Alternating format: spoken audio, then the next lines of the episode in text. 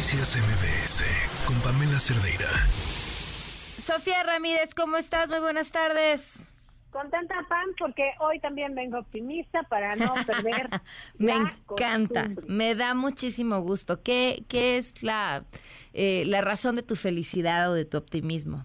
Pues mira, la razón del optimismo radica en una cosa muy sencilla. Lo que invirtamos hoy nos va a hacer crecer mañana. Así de fácil. Entonces, llevamos... Depende, Sofía. Ah, bueno, claro.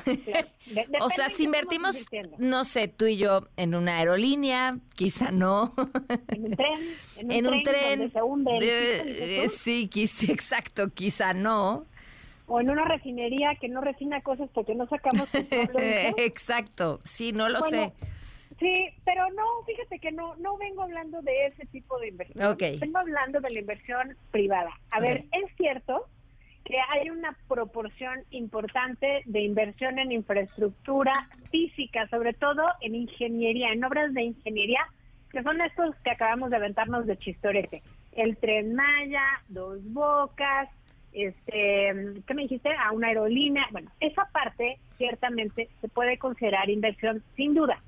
¿Cuál es el tema? Cuando tú inviertes en un pozo petrolero y no encuentras petróleo, eso ya no se hace inversión, eso fue gasto. Es inversión únicamente si es productiva. Entonces, es un tema que pareciera más difícil de lo que es. Es una lata y una moncharga al momento de hacer que empaten las cuentas nacionales, es decir, el agregado de la economía. Pero lo que es cierto, y esa es la parte que me da mucho gusto, es que tenemos, pues por primera vez en años, un porcentaje del el PIB equivalente en inversión que nos lleva a tener un semáforo económico en verde. ¿A qué me refiero? El semáforo económico de inversión en México, como vamos, tiene una meta de tener 24% del PIB en inversión o más. Ahorita estamos en 24.9 en el segundo trimestre. Claro que hay que ver en qué estamos invirtiendo, pero de entrada ya te puedo decir que suena bien, ¿no? Estamos hablando que la formación bruta de capital fijo, es decir, la inversión está en un máximo histórico, por arriba del 2018.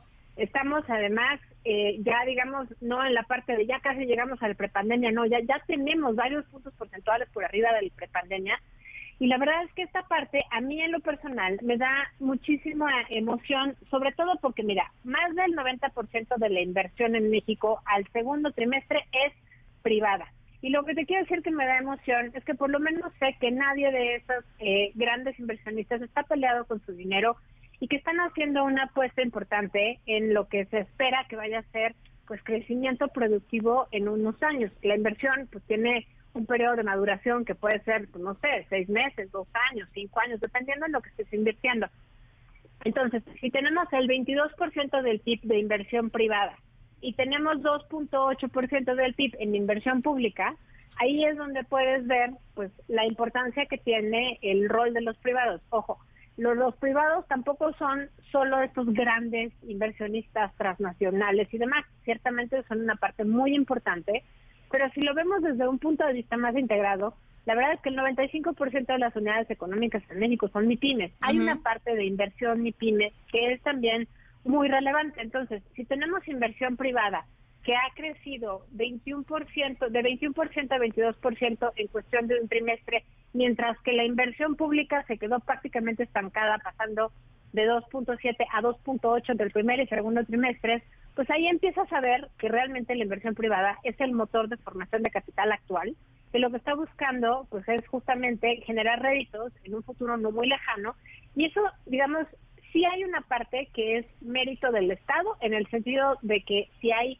Estado de Derecho y certeza jurídica, pues va a llegar más inversión. El problema está en que en México ese no es el caso. Realmente dos de los grandes rubros que preocupan a los inversionistas de todos los niveles es justamente el Estado de Derecho en lo que respecta a la certeza jurídica y a la, al cumplimiento de los contratos. Entonces, creo que si esto está sucediendo en este momento, lo que estamos viendo es que está operando, digamos, a pesar de todas las faltas que puede haber en términos justamente de certidumbre en que no te vayan a cambiar las reglas del juego a la mitad. Entonces, pues la verdad es que sí estoy eh, contenta y esperanzada porque me parece que el hecho de que como sociedad estemos viendo que la inversión privada esté creciendo a una tasa anual de 20.9% en el segundo trimestre. Vaya, amerita que estemos contentas tú y yo y todos. La inversión pública también está creciendo doble dígito, 18.3.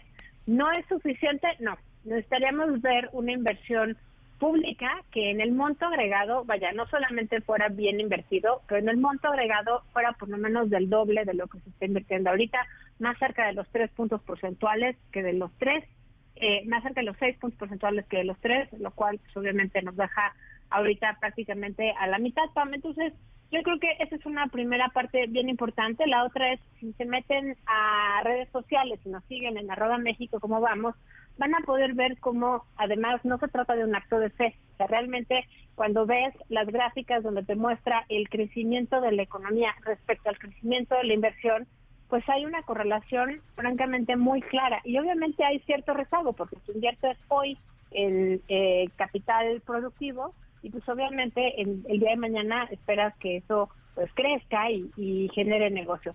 La última cosa que me parece importante, Pam, es que recordemos que eh, hubo hace un par de semanas el cambio de año base en el sistema de cuentas nacionales del INEGI. Esto, por supuesto, también afectó, digamos, a todos los datos de inversión. Y aquí lo que estamos viendo pues que obviamente el cambio de año base fue consistente con la estructura de las actividades económicas, digamos de manera más reciente, con la estructura de producción y patrones de consumo de 2018, pero pues obviamente eso hizo que hubiese modificaciones en los crecimientos de la inversión. Pues esto es, digamos, natural porque pues ya la economía como la conocíamos, sabemos que no está configurada como estaba y entre otras cosas hay muchos eh, rubros que están vinculados a la parte del nearshoring, a la parte de atracción de cadenas de suministro y que justamente eso nos ha hecho en los últimos años un país más manufacturero. Y si realmente, y con esto cierro, eh, queremos eh, pensar en que esta inversión va a seguir creciendo, sin duda va a seguir aumentando, tal vez no a las tasas a las que vemos ahorita.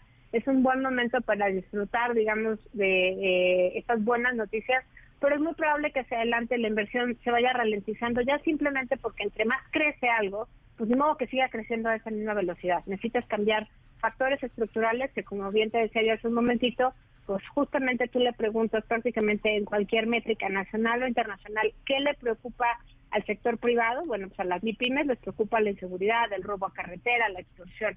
¿Qué le preocupa a las grandes? La falta de certeza jurídica, la falta de Estado de Derecho y bueno, pues cómo eso impacta, digamos, a la calidad de, eh, más que a la calidad, como a los plazos de inversión, ¿no? Un inversionista que viene a invertir en una mina, por ejemplo, pues lo hace con una expectativa de aquí a 10, 20, 15 años.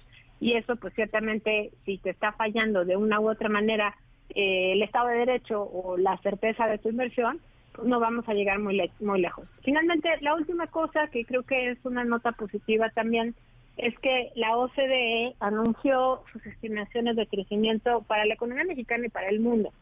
Y realmente lo que vimos es que hubo un ajuste muy importante del crecimiento de la economía mexicana. Había pasado en la estimación de junio pasado de 2.6% para este año a 3.3, PAM. O sea, ya, digamos, Hacienda se quedó eh, conservador respecto a las expectativas de crecimiento. La OCDE da un voto de confianza y pues se acerca mucho a lo que el sistema financiero ya también empieza a dar visos de que se espera que este año crezcamos a más del 3%.